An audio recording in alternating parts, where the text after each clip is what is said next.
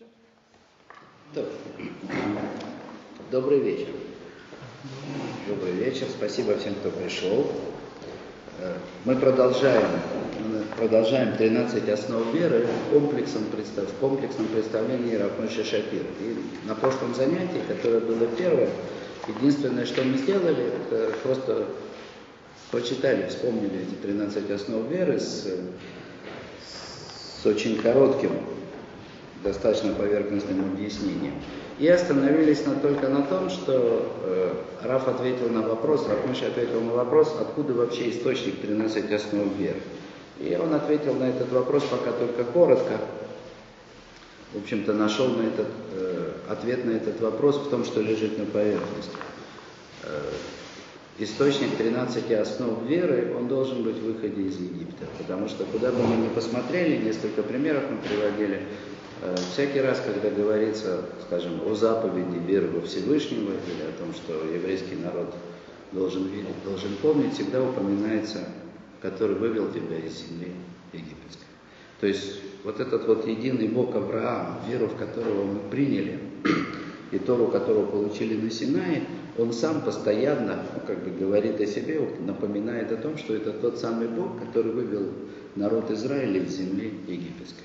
Все это как бы должно быть очевидно, что именно там, в чудесах выхода из Египта, там и заложены все 13 основ веры, веры без, ну, как бы без веры в которую, как говорит Рамбам, невозможно получение Торы. И вот это, собственно говоря, второй пункт, э, второй пункт э, введения, которое делает Раф, он так и называется – Деврей Рамбан, алей Карим Шинидгалю Яд Мисраим. Слова Рамбана, не Рамбама, а Рамбана, Нахманида, о основах веры, которые открылись во время выхода из Египта.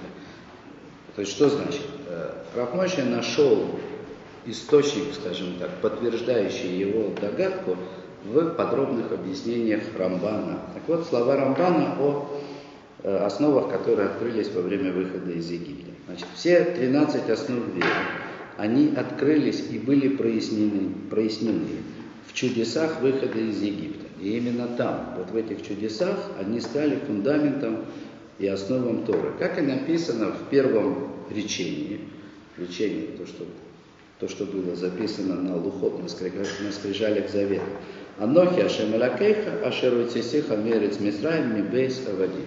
То есть фактически первая заповедь, которую Всевышний дал еврейскому народу, то есть все, что, то, что слышал весь народ, оно звучало так. «Я Бог всесильный твой», еще на этом остановимся подробнее, который вывел тебя из земли Египта, из дома рабства.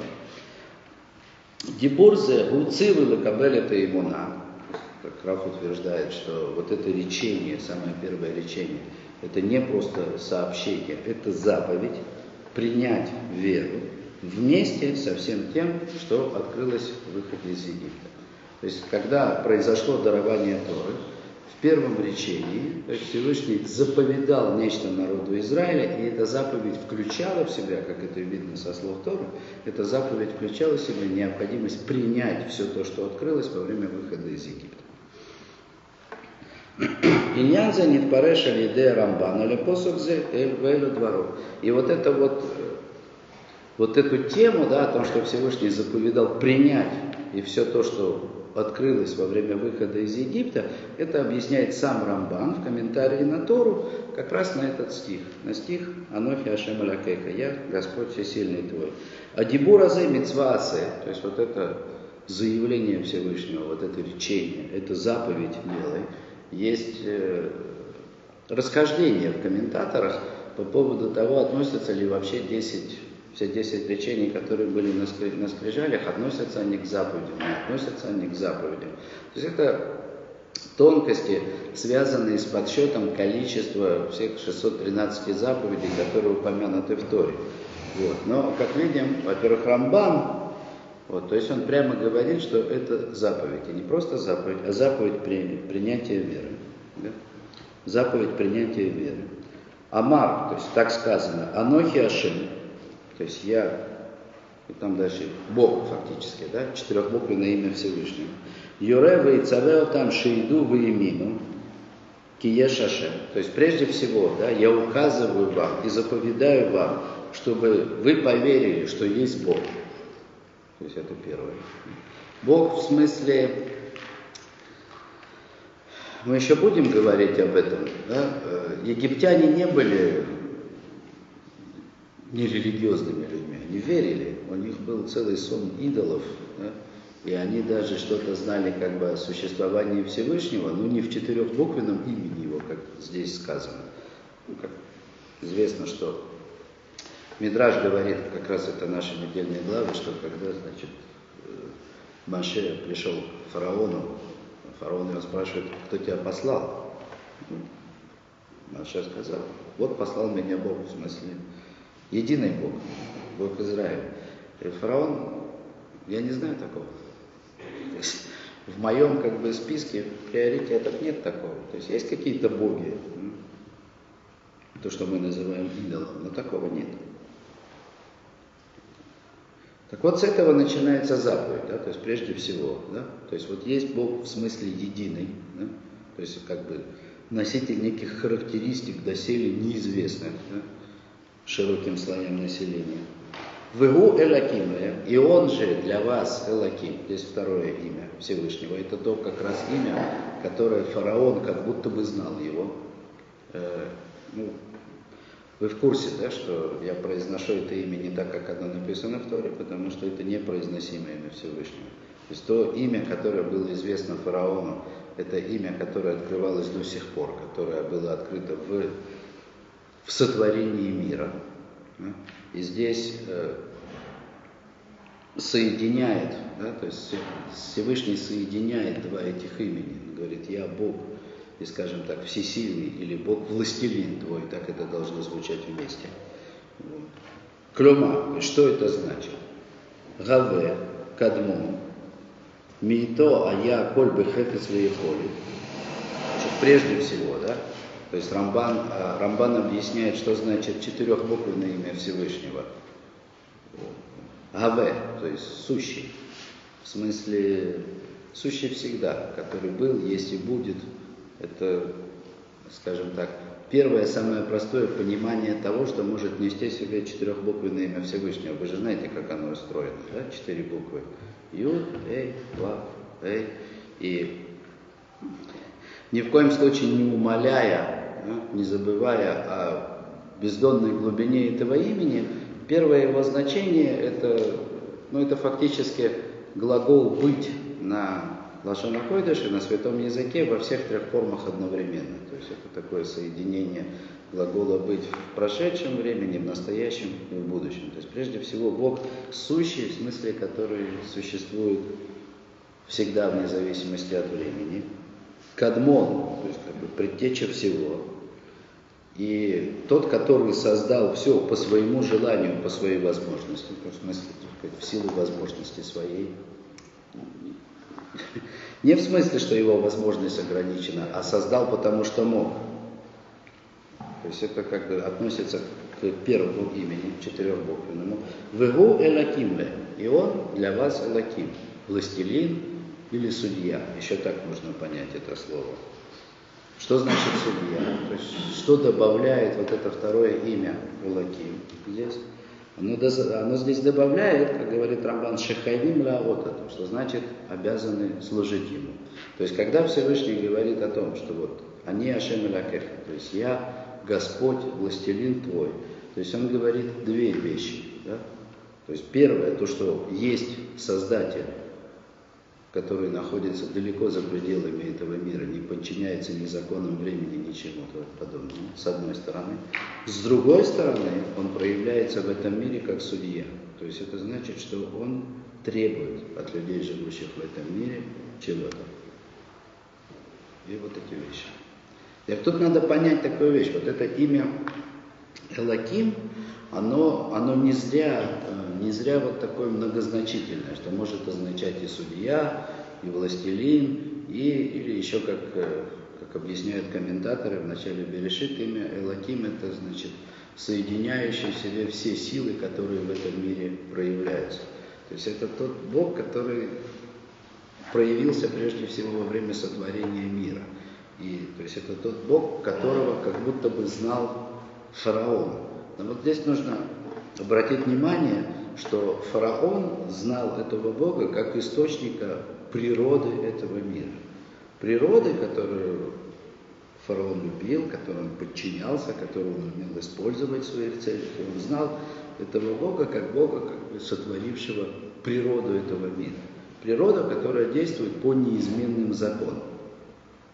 Не как бы невзирая, как бы не зная, да, то есть создателя этого мира, который находился бы над этими законами, за пределами законов, который мог бы проявить свою волю в этом мире как Бог, а не просто как создатель этих законов. Боюсь вас запутать, но хочу, чтобы вы меня правильно поняли. То есть фараон знал, что кто-то сотворил этот мир. И законы, сотворившего этот мир, они действуют и, не, и они не приложены. И вот каков мир был до фараона, до того, как, он, как к нему пришел Маше, так, так как считал фараон, этот мир таким и продолжится, никаким не будет. Никаких изменений в этой природе, никакого пророчества особенного, вроде того, что получил Маше, или заповеди, поступай вопреки законам, заложенным уже в этом мире изначально, от этого Бога не ожидалось. И здесь приходит Всевышний и говорит, я Бог, в смысле, сотворивший этот мир, и я властелин твой, то есть судья твой. То есть он говорит, что я не только сотворил этот мир, но и требую от тебя в этом мире поведения согласно моим заповедям. Здесь в сочетании с четырехбуквенным именем Всевышнего, вот это имя Элаким, оно меняет свое значение. Теперь это не просто создатель всей природы, но и тот, кто требует от человека поступков, подчинявших, подчиняющихся некой иной, другой природе, не заложенной в этот мир изначально. Это фактически это, это начало, это исход для того, чтобы человек оказался перед свободой выбора, когда он может выбирать, точнее должен выбирать между тем, что подсказывает ему природа этого мира, и прямой заповедью Всевышнего.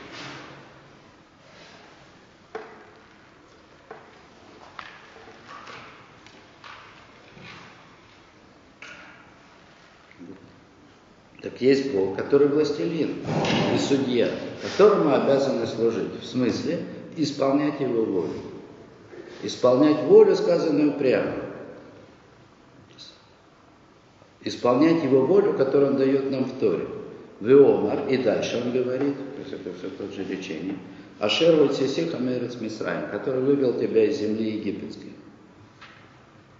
Ки ацатам мишам торе алемациют валя хефец. То есть то, что, то, что вот Бог, о котором мы здесь говорим, точнее, который говорит с нами, он вывел народ Израиля из земли Египта, это указывает. То есть вот это чудо выхода из Египта, оно само по себе указывает на то, что, а, есть Бог, который выше природы этого мира, который сам ее сотворил и может изменить по своему желанию. И то, что у него в этом мире есть желания, которые выражаются не только через сотворенные законы природы, но и через действия вопреки тем законам природы. Хефец, у него есть желание, то есть есть стремление, есть нечто, что он хочет от человека. Киба и дияба жгаха мимену и цим мишам. Ведь э, народ Израиля вышел из Египта, потому что Всевышний знал, что вот они находятся в Египте, и хотел их вывести. И это происходило силой его проведения. Вегам Тараля Хидуш, Тораля Хидуш, и также это указывает, то есть то, что Всевышний вывел народ Израиля из земли Египта, это указывает на то, что э, в этом мире может возникать нечто новое, то, чего не было раньше. Как бы произошло в это время э, этот выход из Египта – это проявление Всевышнего, как творящего в этом мире постоянно что-то новое. Кима кадмута улам лоиштане давар митиво. То есть тут э, это надо пояснить. Э, кадмут улам. Такое философское воззрение, относящееся прежде всего к греческой философии.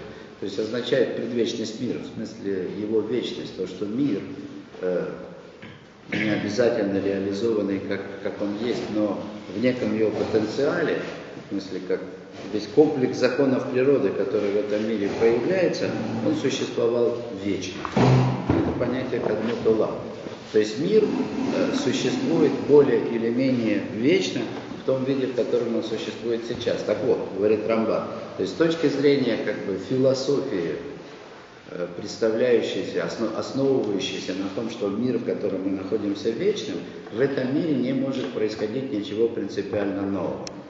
А выход из Египта, то есть очевидно, как утверждает Рамбан, Рамбан, и так и должно быть, э, выход из Египта это было э, событием совершенно новым для природы сотворенного мира. И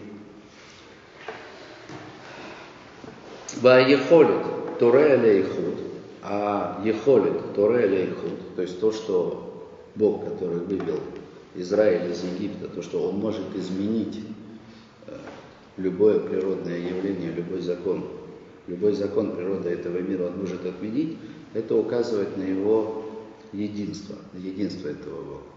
И что, почему на единство? Кто учил Рамхалев, да, Твонот, то есть он знает, что Рамхаль объясняет, что смысл единства Всевышнего – это не только то, что он один по-настоящему существует, это, собственно, не главное для нас. Не только то, что он один сотворил весь этот мир, а он единственный в этом мире, кто обладает свободой воли. И нет ничего в этом мире, чтобы могло сдержать проявление воли Всевышнего. То есть какие бы законы, даже если мы будем исходить из того или будем верить в то, что сам Всевышний создал законы, по которым этот мир существует, поскольку он един не только по сути своей, но и во власти в этом мире, он может эти законы изменить всякий раз, когда это будет ему необходимо. Это вот то, что произошло во время выхода из Египта. То есть были изменены фактически законы природы. Мир изменился. До выхода из Египта мир был одним, то есть он двигался, продолжал жить так, как он был сотворен 7 дней творения. 7 дней творения. Произошли какие-то изменения, то, что был потоп, значит, после потопа мир был восстановлен, но все равно этот мир, он двигался по определенным законам. И когда Всевышний послал Маше для того, чтобы он вывел вывел народ Израиля из земли Египта, он послал его с сообщением фараону, что вот те законы, как они действовали до сих пор, до выхода из Египта, они перестают работать. Сейчас в этом мире будут работать другие законы, законы Тора. Законы свободы выбора, исполнения или неисполнения заповедей Тора. То есть это была новость. Теперь понятно, что даже сейчас, когда мы имеем в руках Тору, и мы читаем чудеса, описанные чудеса, которые происходили во время выхода из Египта, то, ну скажем, трудно понять, какое имело отношение то, что там вода превратилась в кровь, или, или вдруг лягушки вышли из нее и заполонили весь Египет. Трудно понять, какое именно отношение имеет каждое конкретное чудо к сообщению о том, что будут действовать не законы природы как таковые, а законы исполнения Торы. Тем не менее, Рамбан утверждает, что это так. То есть то, что произошло во время выхода из Египта, это было не просто небывалое чудо, которое нарушило законы природы, а это было чудо или чудеса, которые пришли сообщить, что законы природы как таковые перестали действовать. А теперь законы природы будут действовать в зависимости от того, как исполняются законы Торы.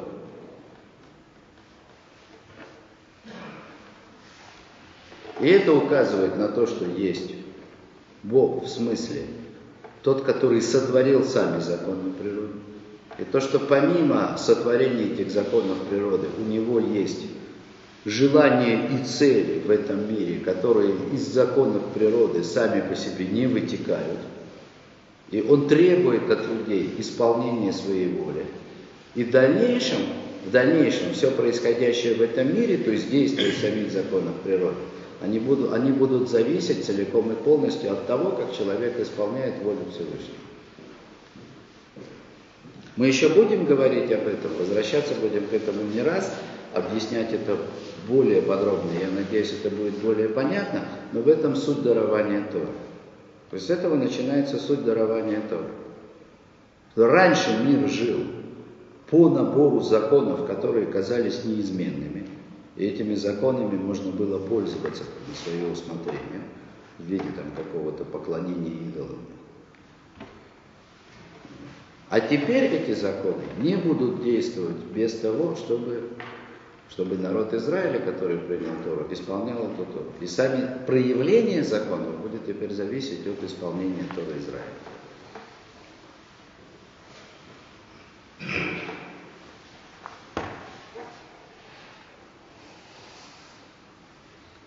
Я два слова добавлю, только расширить. Многие, наверное, уже слышали. Это семь коров, семь колосьев, которые видел фараон во сне. Вышли у него из Нила сначала семь жирных коров. И семь тощих. Вот. Это семь законов природы, да, фундаментальных. Вышли семь тощих, которые их сожрали. То есть, все, нет этих законов. То есть мир дальше не может существовать, не может получать пропитание от Всевышнего только вот благодаря самим законам природы, законам сотворения мира, то, что было, то, что было сотворено всем творением. Больше это работать не будет само по себе. Это то, что увидел, то, что увидел Йосеф во сне фараона. То есть то, что казалось незыблемым, сейчас оказывается целиком и полностью зависит от воли Всевышнего – выраженный не в сотворении законов природы, а выраженный в речениях, которыми он обращается к человеку и дает ему заповеди. То есть прямая заповедь Всевышнего, она оказывается важнее, главнее закона природы, по которому этот мир должен функционировать.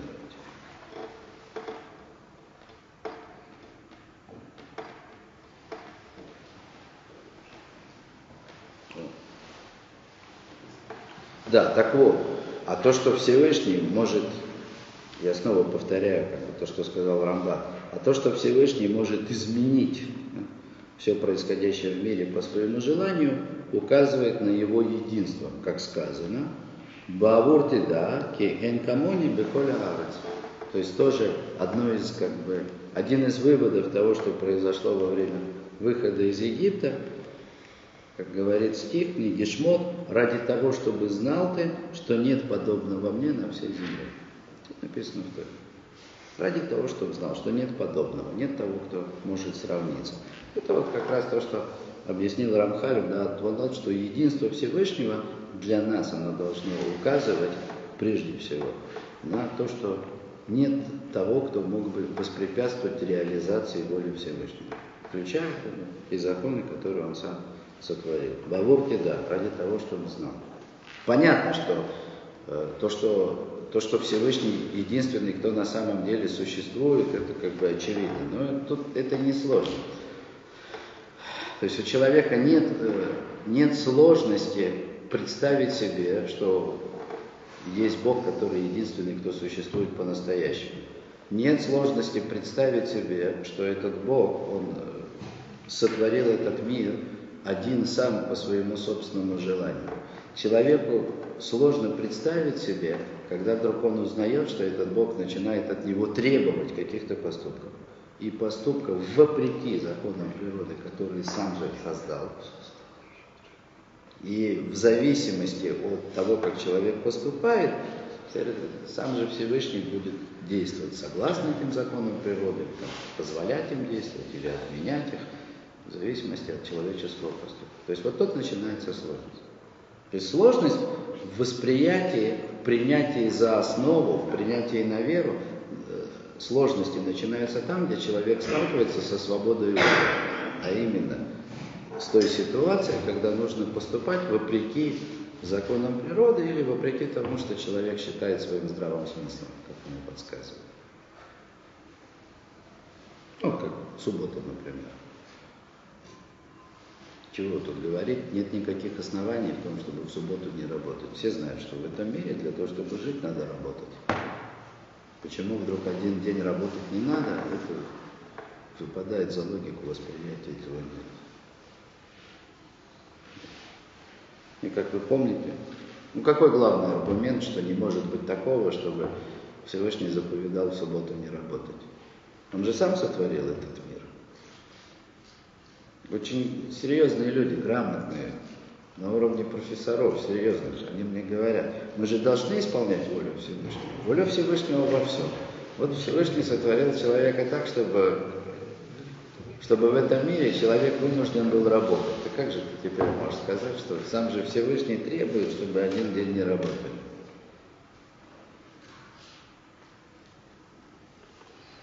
Есть саму свободу выбора Всевышний создал таким образом, что в сотворенном им же самим мире, даже когда человек признает, что этот мир сотворен Всевышним, он находит на основании этого аргументацию для того, чтобы не воспринимать высказанную прямо волю Всевышнего как нечто такое возможное в принципе в этом мире. Понятно мысль?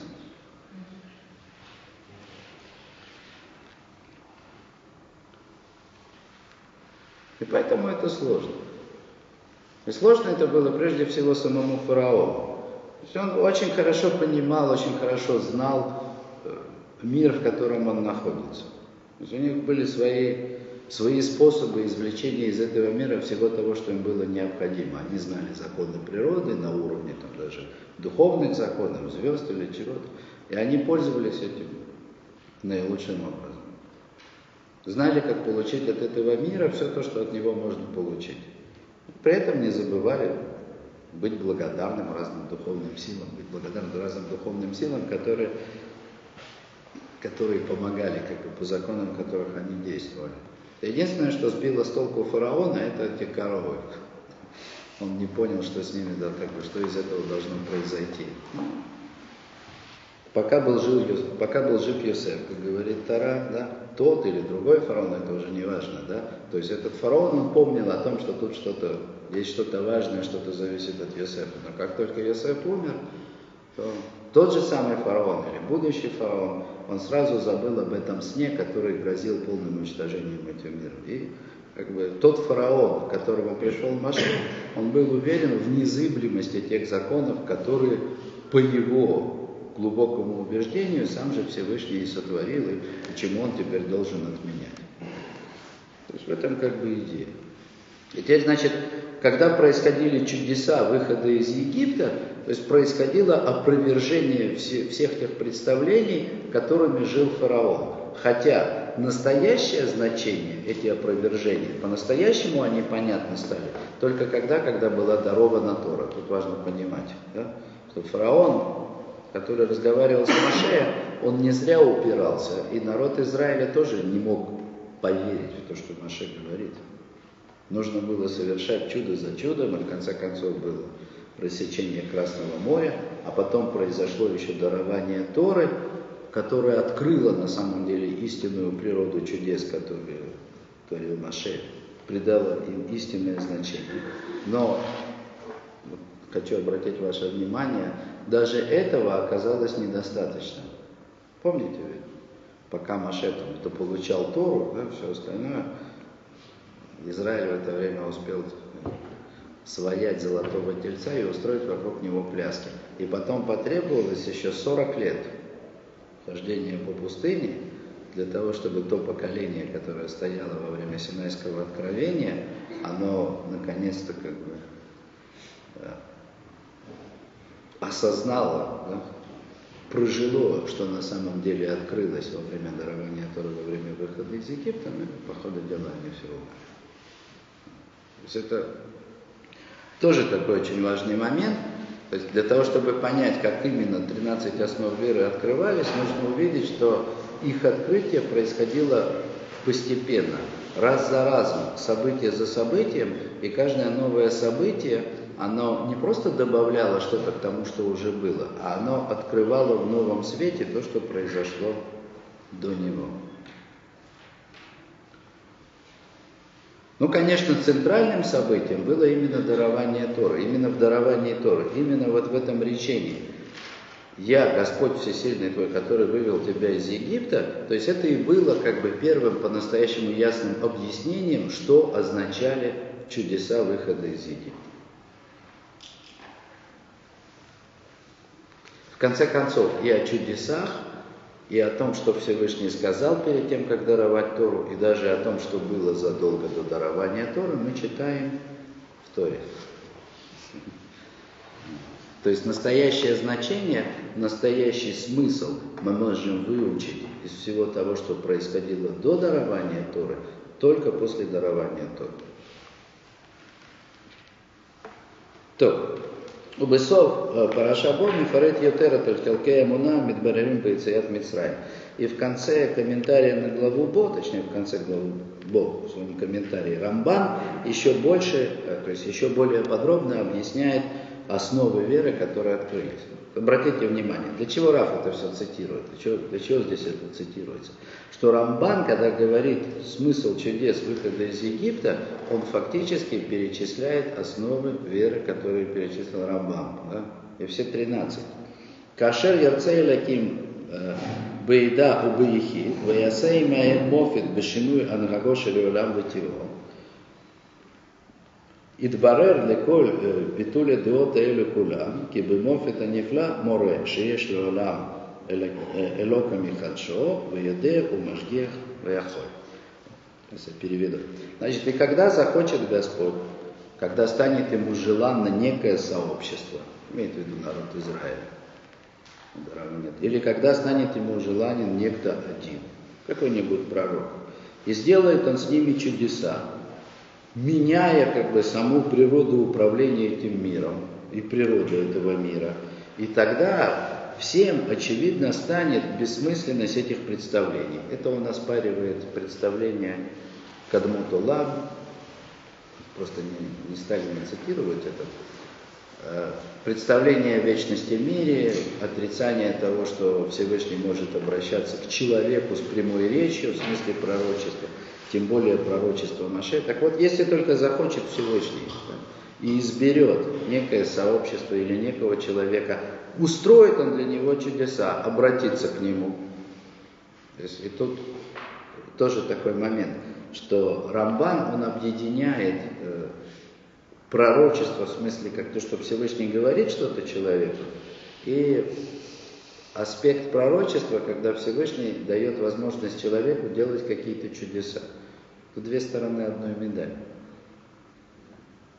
То есть, если Всевышний говорит с человеком, то это значит, что человек достиг э, иного уровня, перестал быть обычным человеком, как Рамхаль объясняет. Рамхаль объясняет во многих книгах, что суть, что суть пророчества она в том, Э, что человек достигает духовных высот, обычно недоступных рядовому человеку в этом мире. То есть он находится в неком состоянии единения со Всевышним. То есть он един с некими высокими духовными уровнями, которые позволяют ему слышать то, что говорит Всевышний напрямую. И это же самое позволяет ему делать чудеса. То есть на том уровне чудо перестает быть чудом. Вот, вот это пророчество, оно может открываться в двух аспектах. То, что Всевышний говорит с человеком, и то, что позволяет ему делать чудеса. Ну или заповедать. То, что, то, что Всевышний дал Маше прежде всего. Да? Маше ведь не хотел идти разговаривать. То есть, прежде всего Всевышний дал ему в руки от тоту мавси, ну, то есть дал ему знаки, посох. Да? Помните, как было в главе? Что ты держишь в руке? Посох. Тор очень красиво говорит. Сам Маше, он же ходил с посохом. Да?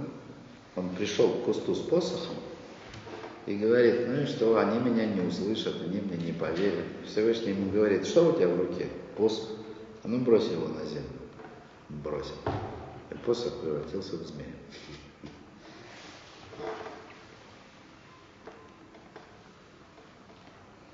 Киамов это не фламоре, поскольку, да, Поскольку любое чудо, то есть чудо, выходящее за рамки природы, оно указывает, что есть в этом мире Бог, который обновляет этот мир. То есть не просто сотворил а может изменить законы природы. И он знает, что в этом мире происходит, то есть не отстранился от него, как представляли многие философы. И он может это изменить. То есть он знает, отслеживает, что происходит, и может это изменить. Это отрицание как бы, разного рода философских воззрений, напомню еще раз. Что прежде всего кадму талар. Да? Что Всевышний, конечно, сотворил этот мир, но он это сотворил как бы не по свободному желанию, а повинуясь какому-то своему внутреннему закону. То есть сотворил этот мир таким, каким он вот, каким может быть. То есть получается, что э, сам создатель этого мира, не дай Бог, ограничен каким-то своим внутренним законом, так что он может сотворить мир вот только такой, какой есть, то есть теми законами, которые есть. Так нет, он может. Или э, представление о том, что неважно какой Бог, он сотворил этот мир и отстранился от него, перестал обращать внимание. Или даже если не отстранился, все равно он его сотворил раз и навсегда, и этот мир, этот мир всегда останется таким, какой он есть. То есть все эти, все эти три, как бы, три группы вот этих воззрений, они отрицаются тем, что вдруг Всевышний открывается человеку или группе людей и дает им возможность по своему, по его заповеди, по его воле, по своему желанию – изменить фундаментальные законы природы. В принципе, все, э, прежде всего, все 10 чудес выхода из Египта, то есть 10, 10 э, наказаний, которые Египет получал, это было нарушением тех или иных фундаментальных законов природы. Это нужно учить, потому что мы привыкли законы природы видеть немножко по-другому. Какие для нас законы природы? Смена дня и ночи. Ну да, смена дня и ночи. Ну ладно, можно было бы найти что-то пострашнее, например, э, скорость света, которая вот она не может быть больше, чем она есть.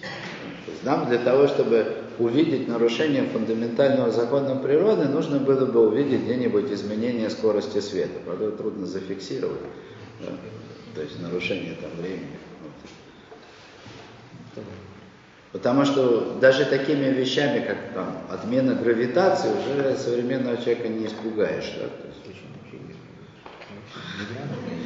Потому что, несмотря на то, что никому еще гравитацию отменить не удалось, но наука уверена, что она может найти способ для того, чтобы это каким-то образом воздействовать. Но вот скорость света, это и то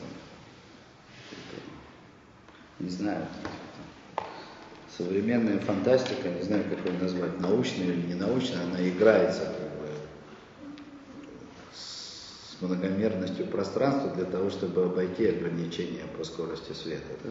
Ну вот, в принципе, то что я хотел сказать. И, конечно, э, вот эти наказания, которые получил Египет через 10 чудес, их нужно учить отдельно. Нужно понимать, нарушением какого фундаментального закона природы, именно фундаментального, было то, что лягушки выбрались из Нила и начали забираться в очаги и куда угодно. Вода, кровь, то есть это нужно учить отдельно. Но это именно то, что было. Ну, так вот. И дальше Рамбан продолжает. Так вот, если Всевышний захочет показать, что он на самом деле хозяин этого мира и хозяин всех законов, так он даст возможность сделать чудеса. וכאשר יהיה המופת ההוא נגזר תחילה מפי נביא, יתברר ממנו от имитата нагуа. А если это чудо еще, прежде чем оно произойдет, оно будет сначала обещано пророком, придет кто-то и скажет, я сейчас сделаю чудо, как Маша говорит, да? то это откроет еще и пророчество.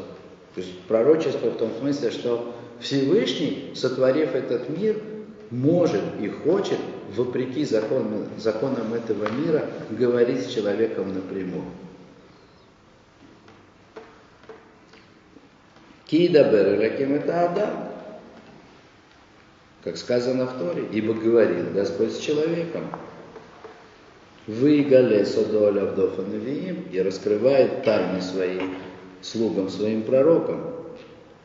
Выйд Каемен Атаракула. И это подтвердит всю Тору. В смысле Тору, что Тора – это желание Всевышнего, оформленное в слова и переданное, переданное нам пророком. Велахен Ямара Косу Бемовсим. И поэтому, и поэтому говорит Писание про чудеса. То есть само Писание говорит про чудеса. Зачем нужно было делать чудеса? Лемаам киду, киани ашем бекерев То есть ради того, чтобы знали вы, что я Бог, как бекерев аарец, рядом с землей, близко к земле, внутри земли, бекерев аарец, на земле. То есть благодаря тем чудесам, которые будут совершены на ваших глазах, вы узнаете, что я Бог нахожусь здесь, на земле.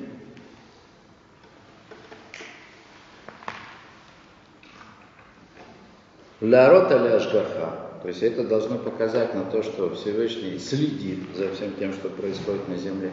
То есть есть проведение Всевышнего. Кило азапатам лемикрим да там. То есть, ибо Всевышний не оставил эту землю людей, которые на ней ради как бы на волю случая, на волю как бы обычных законов. Ваамар лиман тида киляшем И ради того, чтобы знали, что земля принадлежит Всевышнему.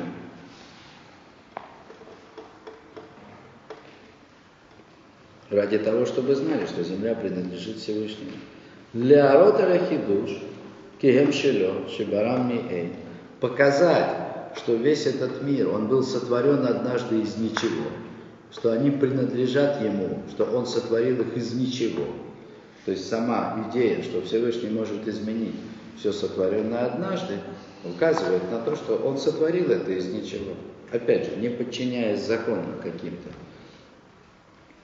Ларота Ехолы показать, что у него есть возможность, что он властвует над всем. И нет ничего или никого, чтобы могло сдержать проявление его воли, проявление его желания. Кибекользе аюмисрим макхишим местопким. Ибо все это египтяне отрицали. То есть египтяне отрицали, что Всевышний может захотеть вдруг обратиться к человеку и указать ему по своей собственной воле изменить законы природы, которые он сам сотворил. Тут, тут такой момент интересный. Опять же, ну, мы это в Торе учим. Последнее крупное событие, которое предшествовало выходу из Египта. Вавилонская башня, правильно? То есть мы читаем о том, что происходило во время Вавилонской башни, как очевидное прямое чудо Всевышнего – чем там была суть происходящего? Народ собрался для того, чтобы, как говорит сама Тора, воевать со Всевышним. Решили построить башню для того, чтобы увековечить свое имя, то есть для того, чтобы, э, ну, как объясняют все комментаторы, для того, чтобы, для того, чтобы сделать мир таким, оставить мир таким, как он им нравится – то есть избавить себя от всякого желания исполнения, как бы от всякой необходимости исполнения воли Всевышнего. И что сделал Всевышний? Смешал их языки. То есть сделал так, что, что единое человечество раскололось на 70 народов и в результате, в результате расползлось, разошлось. Ну понятно, что 70 разных народов, они не могут находиться на, на одном участке территории. Пришлось им расходиться.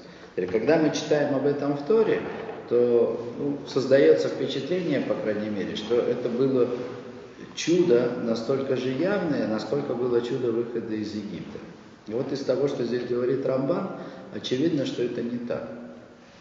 То есть то вмешательство Всевышнего в строительство Вавилонской башни, которое рассыпало их народы, не позволило им построить башню и рассыпало их по территориям, оно происходило в неявном виде.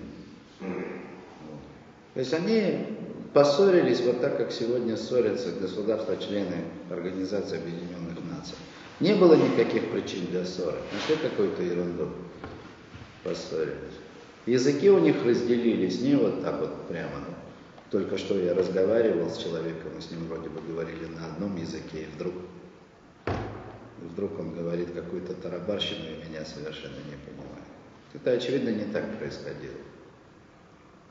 То есть время явных чудес, которые демонстрировали отмену законов природы, это было именно время выхода из Египта. А то, что происходило до этого, значит, очевидно, выглядело как-то иначе.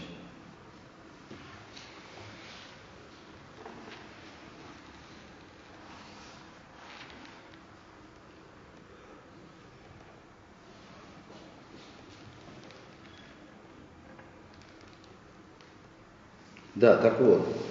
Э, так вот, все это отрицали египтяне. То есть они как бы отрицали желание, возможность. И сам факт того, что Всевышний как бы готов, хочет вмешаться в этот мир и разговаривать с человеком, дать ему какую-то заповедь. Имкен, а тотума всем гдалим, эдим ниманим, найманим бы ему на табойры, убытаракуля. И поэтому те чудеса, которые, которые совершались во время выхода из Египта, это есть надежные, верные свидетели веры в Создателя этого мира, именно Создателя, Создателя с определенной целью, чтобы, с тем, чтобы в конце концов дать Тору и заповеди. Вот. И, соответственно, во все то. То есть такое явление совершенно новое, которое до выхода из Египта до дарования Торы в этом мире, которое не существовало, то есть оно должно было проявиться, и оно показало истинную цель Создателя в этом мире, то есть дать человеку Тору. То есть это было новость. А для того, чтобы в эту новость поверить, нужно было поверить вот в то, что Рамбам формулирует как основы веры. Что Всевышний сотворил этот мир из ничего, то есть с полной возможностью при желании изменить его как угодно. И сотворил его с очень конкретной, с очень понятной целью. То есть для того, чтобы, для того, чтобы заповедать человеку заповеди, то есть дать ему возможность подняться над природой этого мира. Ну и со всеми вытекающими последствиями сюда. Единствие Всевышнего о том, что он находится за пределы этого мира, что есть пророчество – Мивар шегедер ахиюф анеймар бадибура решана леамин беолекуто избарах кафиши нидгалава нидбаев бейцият мисраем.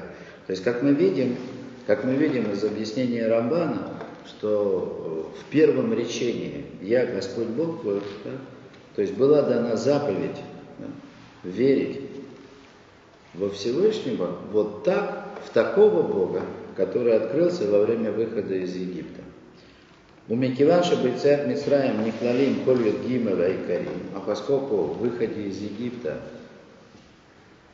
включены, то есть там находятся в этих чудесах выхода из Египта, в них открываются все 13 основ веры.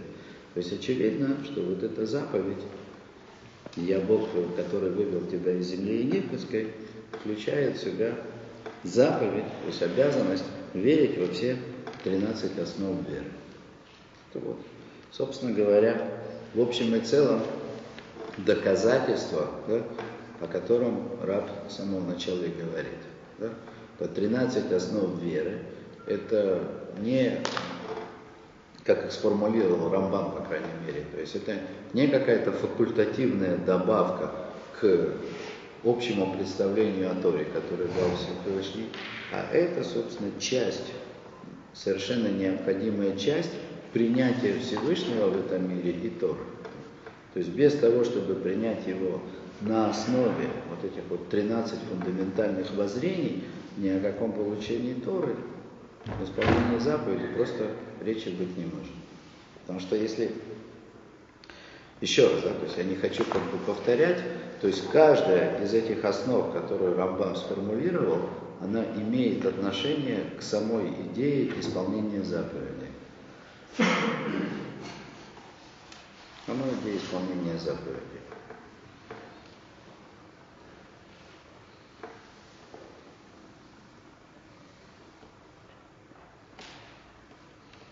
То, давайте третий пункт начнем. Юдгимал и Карей Мунаши Мидбарубы и Цаят Мисрай. Тут сейчас Рав просто подробно собирается объяснить, как именно они открывались. Хотя Рамбан упомянул их все, да, но нужно четко указать пальцем на то, где Рамбан них говорит. И карей муна бемациют Ашем в Аводато. То есть основы, основы веры, которые э, связаны с самим существованием Всевышнего и с тем, что мы обязаны служить Ему. Это первые пять. Ну, потом повторить, если кто захочет. То есть о том, что Всевышний есть, о том, что Он не ограничен телом, о том, что Он один, то, что он хочет, дает заповедь. Да, так вот, они открываются, вот эти первые пять основ открываются в выходе, в выходе из Египта по словам Рамбана, э, в чудесах, как говорит Рамбан. Чтобы несим элю идбарер леколь шоу избарах. То есть этими чудесами открылось всем, что он существует, что он предвечный, что он сотворил все это по своему желанию и по воле своей. И он является Богом, то есть всесильным, властелином, в смысле тот, кто требует от человека, которому обязаны служить. Векены коры едията шем, бимаасе адам бескарвеон. И также те основы, которые связаны с человеческими поступками, с наградой и наказанием. Да? То есть они открылись в том наказании, которое получили египтяне. И в чудесах, когда египтяне получали наказание, а Израиль спасался от них. Вы помните про то, град, когда побил все, он побил не все, в смысле. То есть, когда египтяне во время казни получали наказание, Израиль эти наказания не затрагивали. Даже самое последнее, тьма, когда тьма сгустилась, тьма была настолько густая, что никто не мог пошевелиться, там, где жили евреи, было светло. То есть это было не просто э, нарушение закона природы, ну, там, наступила тьма в то время, как должен был быть свет, а нарушение закона природы происходило выборочно. Для тех, кто, по мнению Всевышнего, был достоин, тот получал наказание. Те, кто был достоин не наказания и награды, то же самое наказание не распространилось. Ну или как вода. Вода, когда она в кровь превращалась, знаете, как Мидраши, помните такое?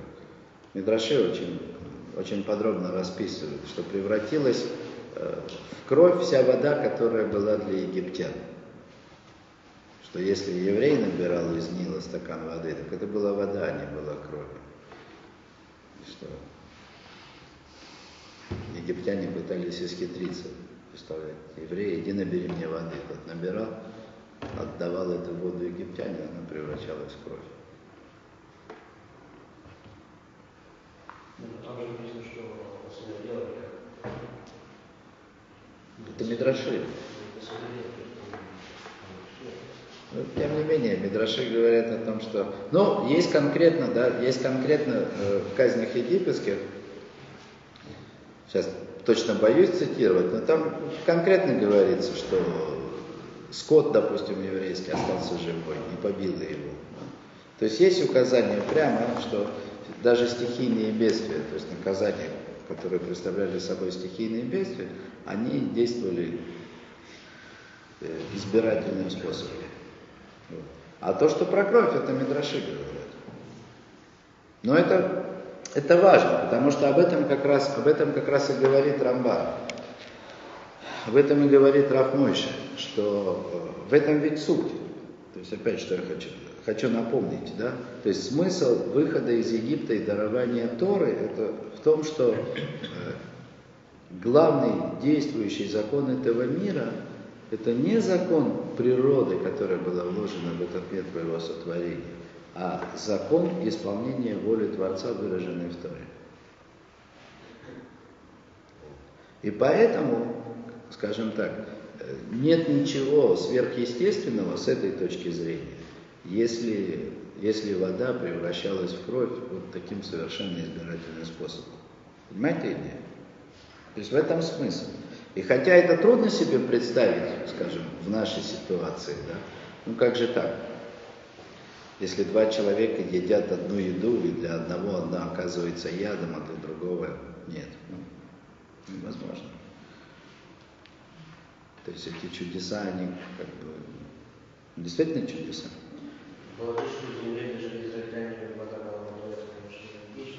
Это, просто. Нет, вы говорите логично, даже более чем просто. Евреи же должны были что-то пить, да?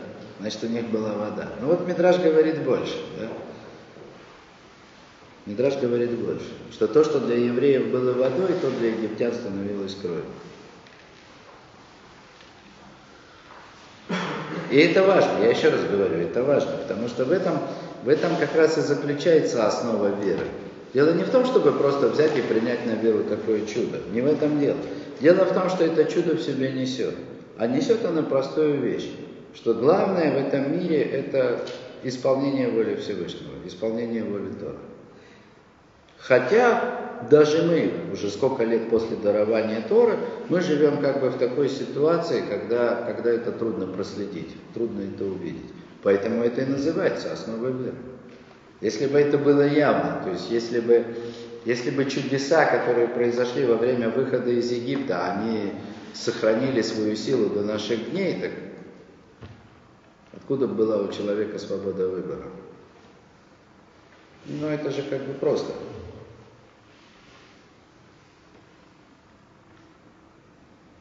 В этом сама идея свободы выбора, что у этого мира есть явная природа.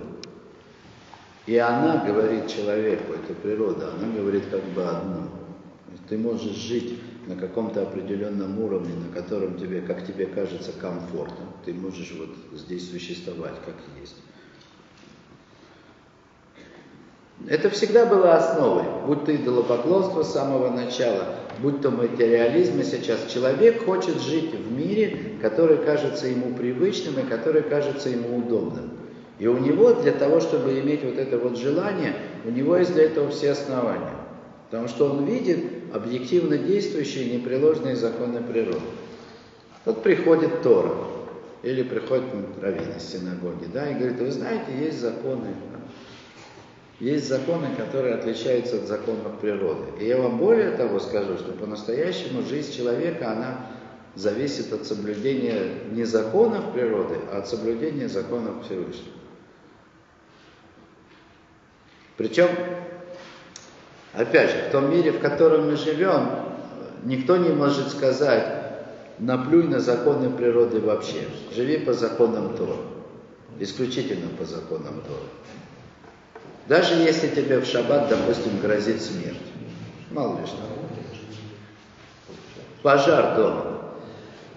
Если его не потушить, сейчас все сгорим. Опасность для жизни. Что Тара говорит? Тара говорит, туши пожар. То есть не нужно, не нужно исполнять законы субботы там, где есть угроза смерти. То есть сама Тора, она как бы заповедала нам свои законы, почти все. Таким образом, что как только они входят в противоречие с законами природы настолько, что человеку сейчас грозит смерть, законы Торы можно нарушать. Или просто человек заболел, что ему нужно в больнице. Можно позвонить по телефону, вызвать скорую, привезти, отвезти его, делать операцию. Все нужно делать для спасения жизни. То есть сама Тара как будто бы дала свои законы таким образом, что эти законы, они действуют на, на фоне законов природы и являются по отношению к ним как бы второстепенными.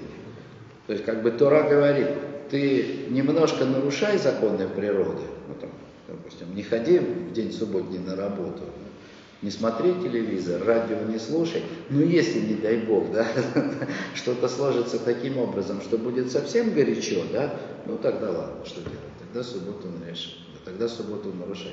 И мы живем в этом мире, даже как бы получив Тору и даже ее соблюдая, приняв на себя заповеди, мы живем да, на подсознательном уровне в святой уверенности, что законы, данные Всевышним в Торе, они второстепенны по отношению к законам природы. Это само по себе заблуждение.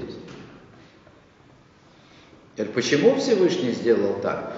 Почему даже давая свои законы, он дал их так аккуратненько, чтобы не нарушать законы природы, казалось бы, напрямую, да? Это очень просто что если бы законы Торы действительно действовали так, как во время выхода из Египта, не было бы свободы выбора. Откуда бы она взялась? Однажды нарушивший, нарушивший волю Всевышнего и получивший тот же за это наказание, как продолжал бы это делать. Ну, фараон 10 раз делал. О, фараон 10 раз делал, потому что у него были для этого основания. Э, первым делом чудеса, которые делал Маше, пришли и повторяли его колдуны. То есть они ему все время показывали, да, смотри, ничего особенного, да. Ничего страшного. да. Ничего такого, да. Всегда. А потом, потом, когда уже он должен был бы задуматься о том, что вот начали происходить вещи, которые даже колдуны его не могли повторить, потом, потом сама Тора говорит, что Всевышний ужесточил сердце фараона. И фараон, как бы то, что фараон уже тогда не видел то, что он должен был бы увидеть, это, это было его наказанием. И опять же, тоже как бы Обратите внимание, то есть я напомню, что настоящее значение по-настоящему да, мы можем понять, что же означали эти чудеса выхода из Египта. То есть только после того, как, как получили Тору, и сама Тора начала объяснять о том, что это значило. Да, ну так вот, и тем не менее, и тем не менее, несмотря на то, что, несмотря на то, что Всевышний дал Тору и законы таким образом, что мы как будто бы делаем реверансы в отношении законов природы этого мира, по крайней мере, там, где касается жизни и смерти, вот на сегодняшний день, да, то есть как бы той смерти, которая грозит прямо сейчас. И она отменяет почти все законы Торы. Вот. Кроме того, что связано с прямым осквернением имени Всевышнего. Вот. Тем не менее, это фундаментальная основа получения Торы и принятия веры во Всевышнего, что законы Всевышнего – это то, что на самом деле действует в этом мире. Хотя мы живем 70 лет жизни в этом мире, мы живем в иллюзии, которая позволяет нам считать как минимум, что законы Торы второстепенные по сравнению с законами этого мира.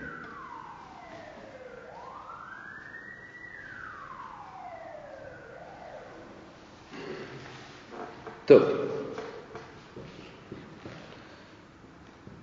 Да, так вот, значит, то, что связано с,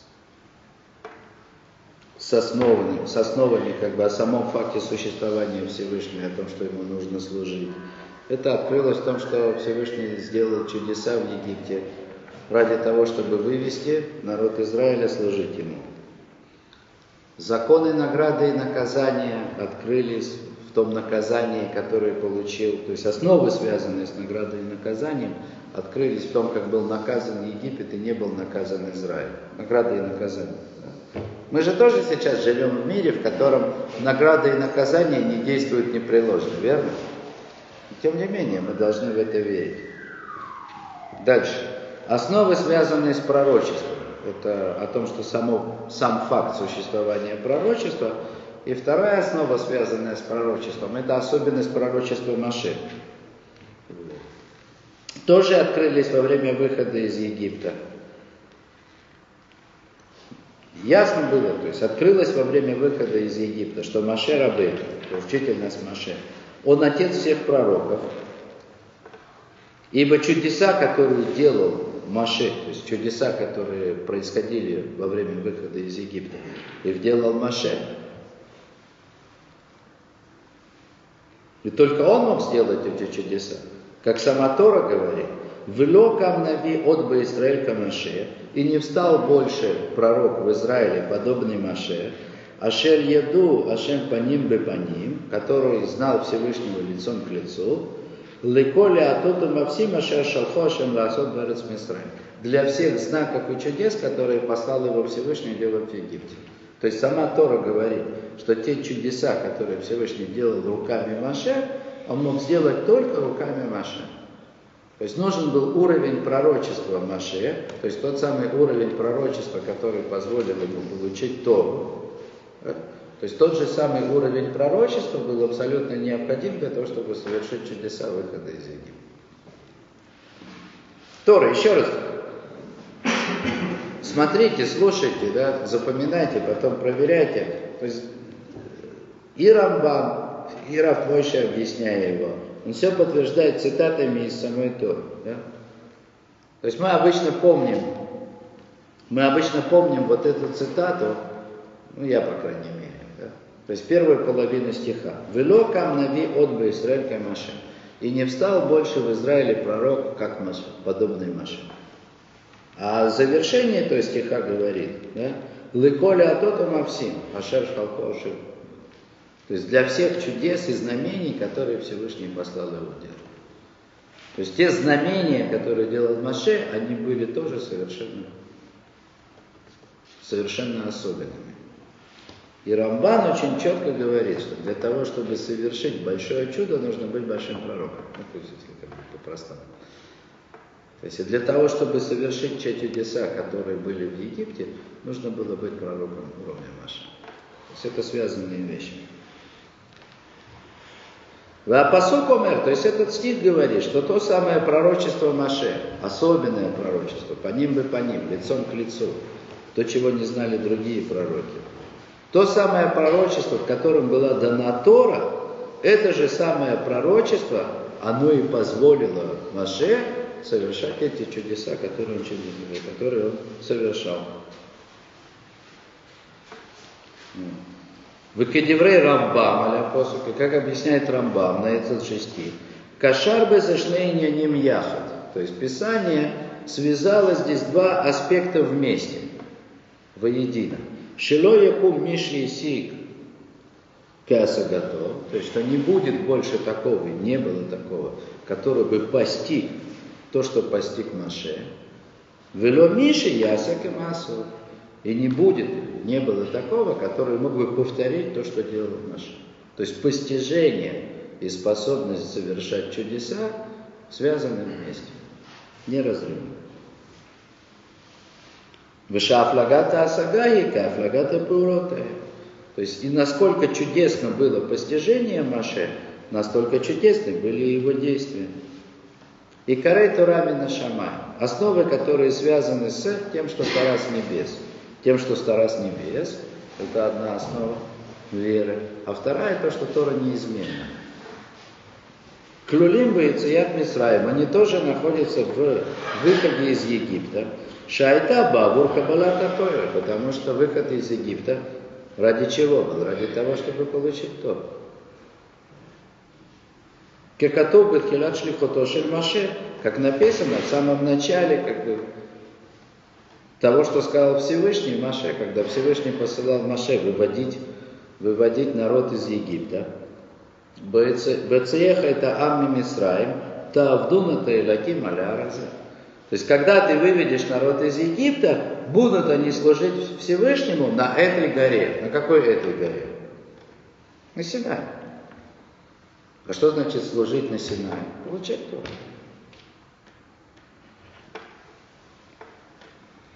Выкеная Дибура решен ли пару. И то же самое Маше сказал фараону. Шлахат бны в Явдуне.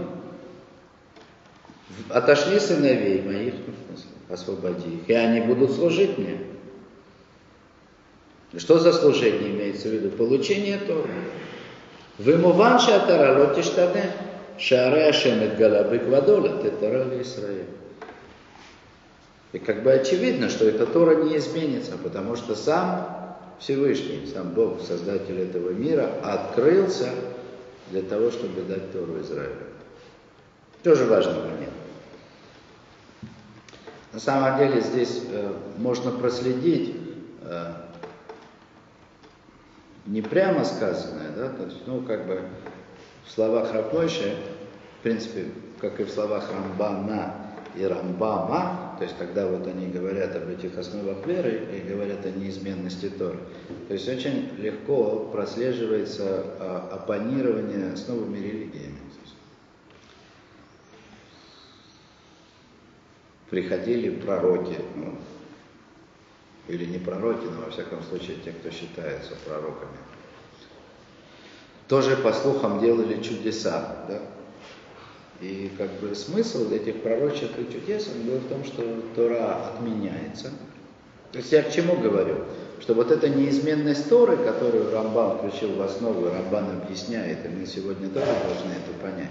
То есть неизменность Торы, о которой говорится, она имеет не только как бы космическое значение, на все как бы на будущие времена и на вечность. Неизменность Торы, она э, то есть вот эта основа неизменности Торы, э, она имеет очень конкретное, очень, э, очень четкое приложение и в нашем мире. Да?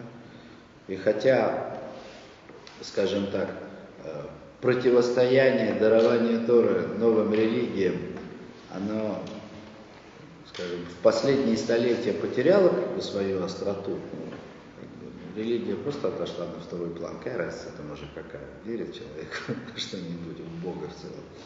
И вроде бы хорошо. Да. Ну вот. В наши дни это опять приобретает актуальность в определенном смысле. Вот. Здесь очень конкретно. Вот. То есть это как раз об этом здесь речи идет, да? Что вот этот уровень откровения, уровень чудес, который происходил во время выхода из Египта сначала, а потом во время дарования Торы, этот уровень откровения не может, не может быть сравним с любым пророчеством, какое бы то ни было. То есть само дарование Торы, оно, оно как бы находилось за пределами любого пророчества, которое можно себе представить. То есть это и есть пророчество Маше. Да? И вот здесь вот раб вставляет такой аргумент, что понятно, что когда сам Всевышний открывается для того, чтобы даровать Тору, то не может быть после этого никакого акта, который бы это отменил. Но только если не представить себе еще какое-то, еще большее откровение, чем то, которое произошло во время дарования Торы. Но ничего подобного не было. Ну, не должно. То, двенадцатая основа Бияд Машех, приход Машех, это одна из самых таких,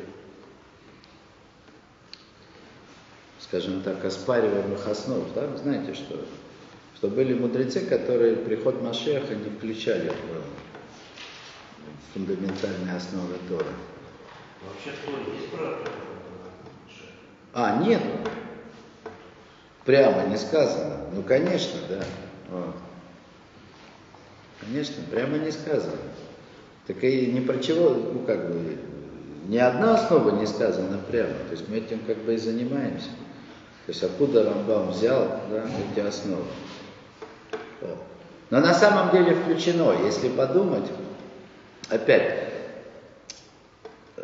может, я не знаю, может даже изменить формат урока, да, то есть вместо того, чтобы как бы проходить это все в общем и целом, хотя будут еще подробности. Но вот сейчас увидите про Бият Машех. Я постараюсь как бы объяснить, насколько это очевидно, если смотреть внимательно. Так вот, 12 основа, приход Машеха, тоже находится в Египте, в выходе из Египта. Шааре Амар Бетхилата Набу Ламар Лейсаэль Шишмо из Бараха Медгале э, Легуалам Гу Экия Шерекия.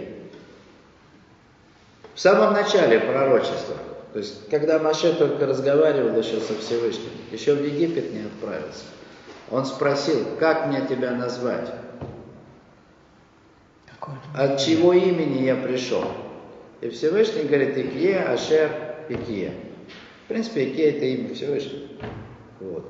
Но как бы простой смысл, будет, который будет. Что значит будет, который будет? Что значит будет, который будет? Раша объясняет, тот, который будет с вами как бы вот, э, вот в этом ужасе как бы выхода из Египта, то есть тот, кто будет вас выводить из Египта, он будет с вами потом, снова вас будет выводить.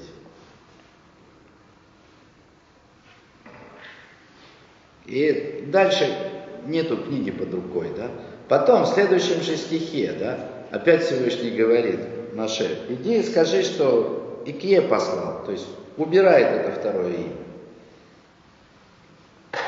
То есть сначала говорит אהיה אשר אהיה, потом иди скажи Икея послал. Сначала говорит о том, что тот, который будет с вами вот, вот в этих трудностях, выходах из Египта, тот же, с вами, тот же самый будет с вами и потом, еще когда-то. А потом говорит, не надо про второе. Митраж говорит, что Маше, Маше сказал Всевышнему, я иду их выводить из Египта. Ну, то есть, как бы, принести им что-то хорошее. Пусть даже это будет с какими-то трудностями. И ты говоришь, что потом это все снова надо будет повторять. Может, не надо так сразу? Хорошо будет Всевышний. Скажи просто Икия, ну вот тот, который вас выведет из Египта. Но что мы потом видим в Торе? В Торе написано то, и другое. И это очень важно. Это очень важно, потому что выход из Египта, он был освобождением ради того, чтобы получить Тору, с одной стороны. А с другой стороны, он был как бы прообразом будущего освобождения, ради которого была получена Тора. Ну и недаром же говорится, э, Маасе а вот Симан Лебаним, то есть то, что происходит, происходит с праотцами, это как бы намек, это намек на сыновьям, на то, что с ними будет происходить. Смотрите, как, вы, как сложно происходил выход из Египта. Были 10 казней, причем они были как бы последовательно, то есть это не то, чтобы все 10 казней, они пришли пакетом. То есть это все сопровождалось каким-то диалогом с фараоном. Да? Сначала фараон вообще не хотел отпускать, даже говорить не о чем. И новые наложил, наложил новые как бы, налоги, да, то есть новые обязанности, новые барщину наложил. Потом начал потихонечку соглашаться. Ну ладно, хорошо, сходите на три дня, только без, без женщин, детей. Да?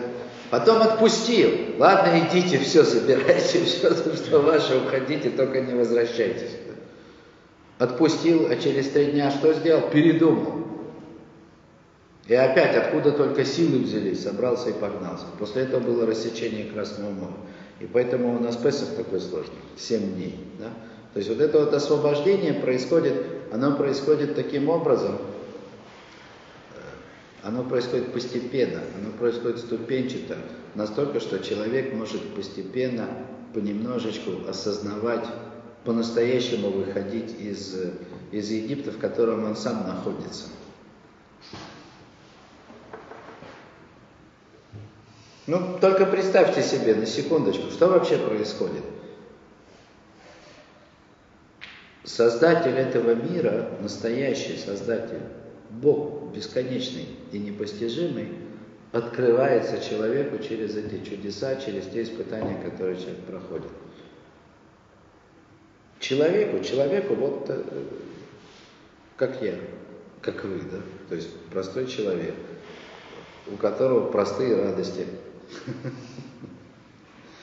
который привык, привык жить в этом мире, э, радуясь простым вещам, и только иногда хочется чего-то такого, там, такого возвышенного.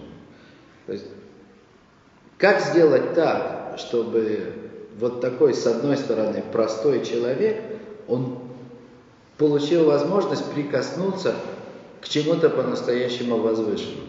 То есть это, это полный переворот полное изменение природы человека с одной стороны, но так, чтобы он при этом еще как-то остался человеком. Чтобы, ну, как я себе представляю, по крайней мере, чтобы даже когда ему открывается бесконечный Всевышний, он не потерял при этом возможность радоваться этому, как, в том числе и как ребенок. То есть сам выход из Египта, он показывает, показывает как освобождение человека от власти как бы, природы этого мира или вот своей исходной человеческой сущности, оно происходит постепенно.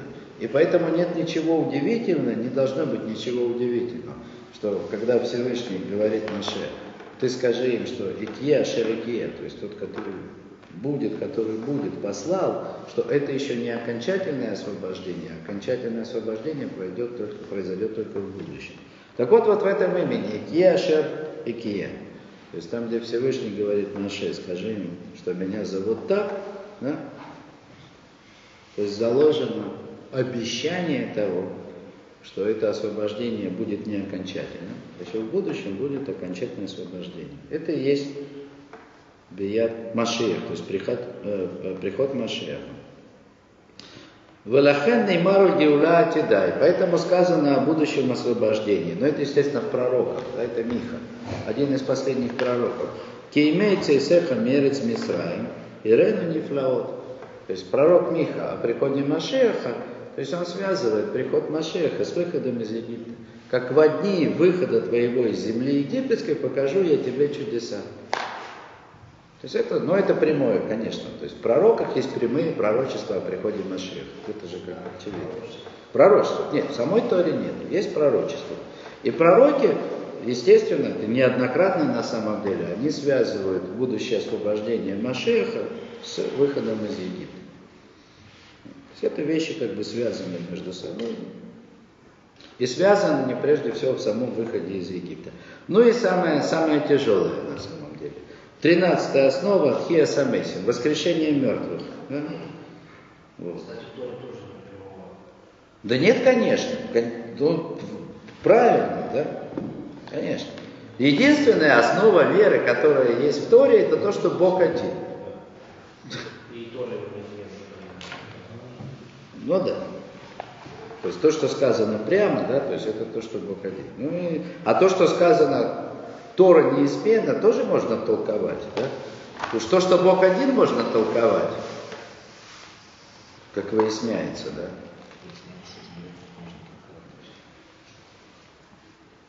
Да, так вот, Хиасамесим, самое тяжелое, да? Воскрешение мертвых. Идгалта Бешира Таям открылась в песне, которую Израиль спел на море. Бешира Таям. Шии сию Мецеят Мицраим. То есть песня, которую спели на море, это было завершение выхода из Египта. Так ведь сказано. Аз Яшир. Значит, ну тут надо прежде всего простой смысл объяснить. И тогда запели, да? То есть почему? Почему Рафмойша утверждает, что песнь моря это было завершение выхода из Египта. Потому что сказано Аз Яшир. И вот тогда запели, да? То есть наконец-то все неприятности оказались позади. То есть даже когда они вышли из Египта, вот обратите внимание, когда они просто вышли из Египта после, после Макат Пхорот, после как бы, уничтожения первенцев, когда фараон сказал, все, уходите, да, забирайте все, что было, уходите. То есть с точки зрения евреев тогда уже был выход, все, вышли, нас отпустили. Но они же не знали, что через три дня их догонят снова. Но тогда, при всем при том, что они были уверены, что они вышли, не сказано «аз яшир», а вот тогда они запели. С одной стороны, выйти-то вышли, но оснований петь не было. А вот после того, как произошло рассечение моря, после того, как они увидели это чудо, после того, как они увидели утону- утон- утонувшего фараона, то тогда, без всякой указки сверху, сказано «Аз Ешир». Вот тогда запели. Сама Тора говорит, ну, естественно, Тора говорит о том, как меняется восприятие человеком чудес в зависимости от того, как и какие чудеса он переживает. То есть испытания, которые проходит человек, они кардинально меняют отношение к происходящему в мире. Понимаете, о чем я говорю? Ну это же как бы понятно, что не, не выход из Египта не рассечение Красного моря. Ну каждый же переживает в жизни что-то. И одно дело пережить маленькую неприятность, и она завершается каким-то достижением. Ну, слава Богу. Да? А бывает такое испытание, после которого после которого петь хочется. Но здесь евреи пели Всевышний, Аз Яшир, и вот тогда запели, без указки. То есть после рассечения Красного моря произошло нечто совершенно не, неописуемое. Авру, это же было как переход, вот как, как Авраам еврей, да? Авраам называется евреем, потому что он перешел, перешел. Все были на одной стороне, он перешел на другую сторону. Когда евреи перешли через море, они как бы вот по-настоящему перешли. По-настоящему вышли на свободу из Египта. Не в смысле, что убежали из-под власти египтян, и теперь они могут жить как хотят. Можно целый урок давать, значит, объясняя, что произошло вот в этот промежуток между десятью казнями и рассечением Красного моря. Да? Сейчас просто на это времени нет. Да? Вот. Но это произошло. То есть они все равно, что перешли на другую сторону реальности. Вот теперь они оказались за пределами Египта. В смысле, то есть они оказались в другом мире. Вот в том мире, в котором можно было принять Тору Всевышнего и его заповеди. И тогда они сами запели. Потому что они поняли, наконец, куда они вышли, откуда вышли. Были готовы получать Тору. Да, так вот, это только аз. Тогда, вот тогда они запели. Так Ешир написано неправильно. Не написано, что они запели, написано, что они запоют. И тогда запоют. То есть, хотя речь идет о том, что они запели, ну, как бы по простому смыслу Тора, по простому смыслу Тора написано, и тогда они запоют. Вот. И там Раша на месте говорит, Микан ремеслет кияса мейсин минатойра. Здесь намек на воскрешение мертвых историй. Будет еще время, то есть будет еще время, то есть будет время такое, которое, которое будет для нас всех. Все равно, что все равно, что рассечение Красного моря и переход через него. Вот. То есть если выход из Египта, сам по себе выход из Египта с его казнями, это прообраз будущего освобождения, то песня на берегу моря, то есть переход как бы через Красное море, как бы в другую реальность, то, что очевидно напрашивается из понимания этого перехода. То есть это, это намек на воскрешение мертвых. Ничего не слышал. А, ну также можно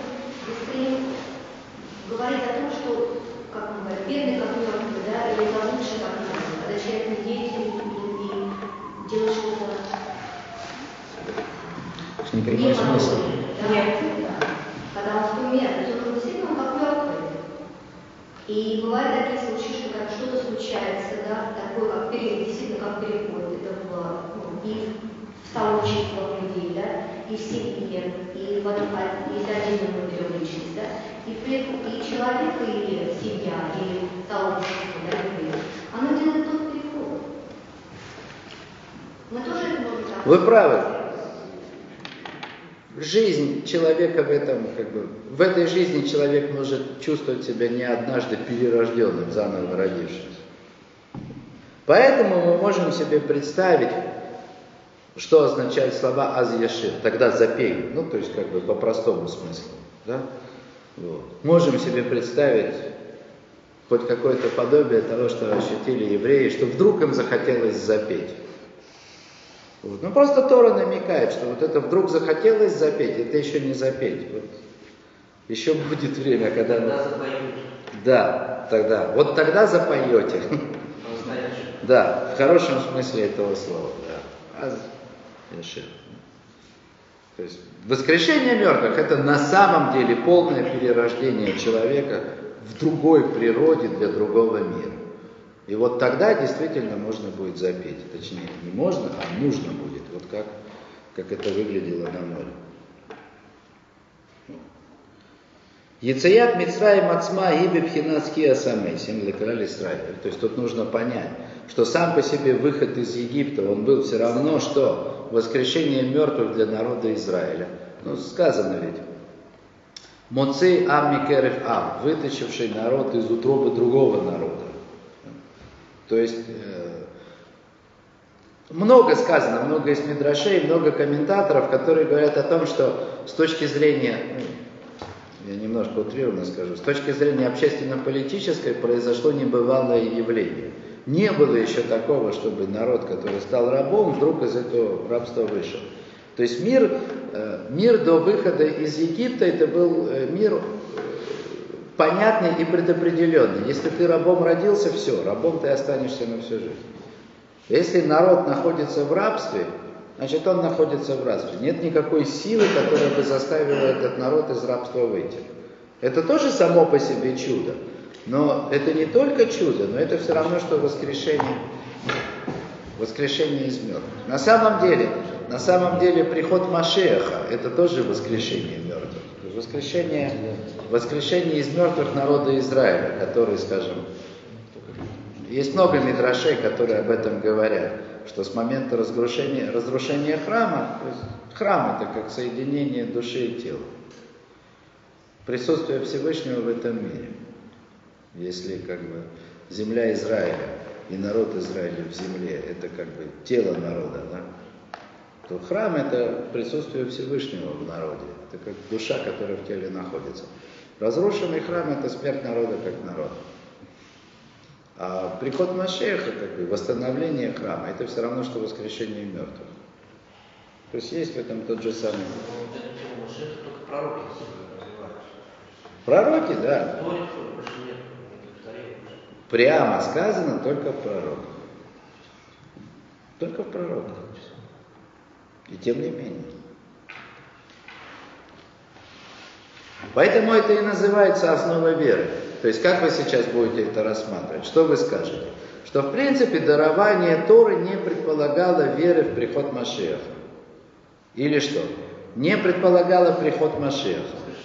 Потом пришли пророки и сказали, значит, мы сейчас немножко, так сказать, да, подправим, значит, мы подрегулируем, значит, наш договор со Всевышним, и мы теперь включим в наше ожидание еще приход Машеха. А, потом, да, воскрешение мертвых, да, конечно, тоже у пророков, да. Вот. Потом пришел Ехескель и говорит, вы знаете что, а я видел воскрешение мертвых, да, и дальше что? Оно мне понравилось, и давайте, так сказать, попросим сделать нам такое же в конце времен. То есть как вы себе это представляете?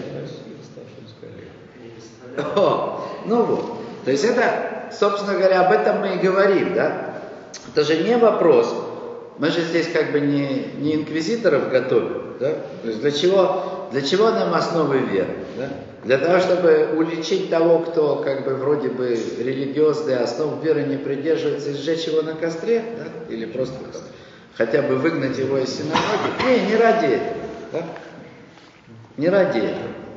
И Рамбам, и Рамбам, и Рафмойша Шапира, и все, кто, так сказать, кто говорит об этом, они говорят для того, чтобы мы поняли что-то важное. Да?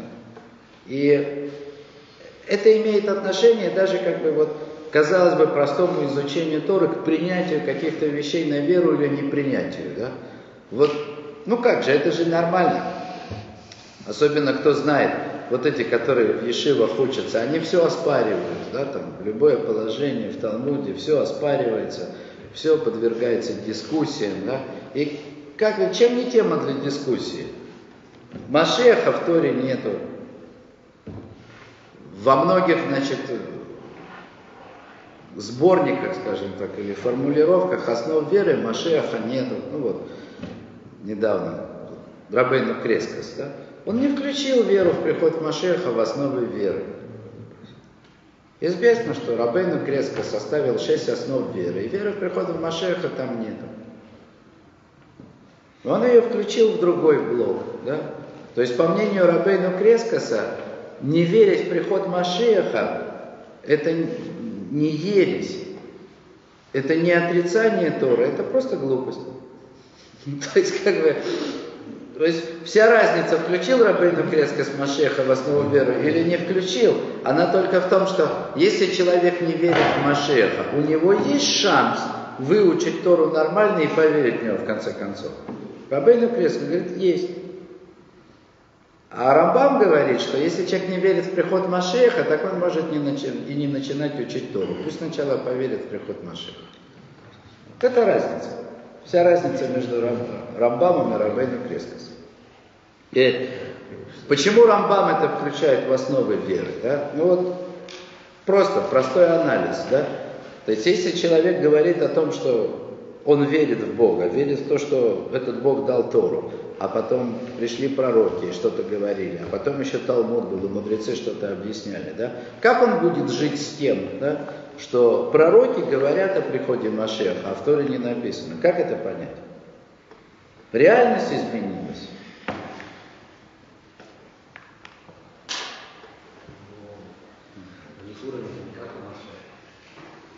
То есть они ошиблись.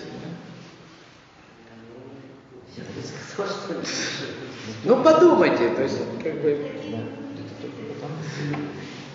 Как? То есть это важно понимать, то есть как бы, если, если вы вступаете как бы в дискуссию, если вступаете в рассуждение, да, вот действительно есть удивительная вещь, да, в Торе в самой не сказано про приход Машеха, в Торе не сказано про воскрешение мертвых. Знаете еще про что в Торе не сказано ни слова? Про будущий мир.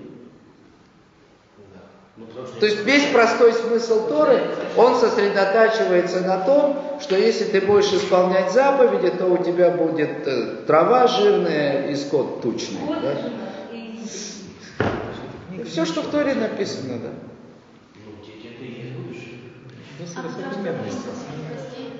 Не, не, подождите. Я говорю про Тору, да? Я говорю про то. В Торе не написано ничего про будущий мир, в простом смысле. А зачем тогда куча детей, если без будущего? А? Куча детей, чтобы, чтобы жизнь сладкой не казалась.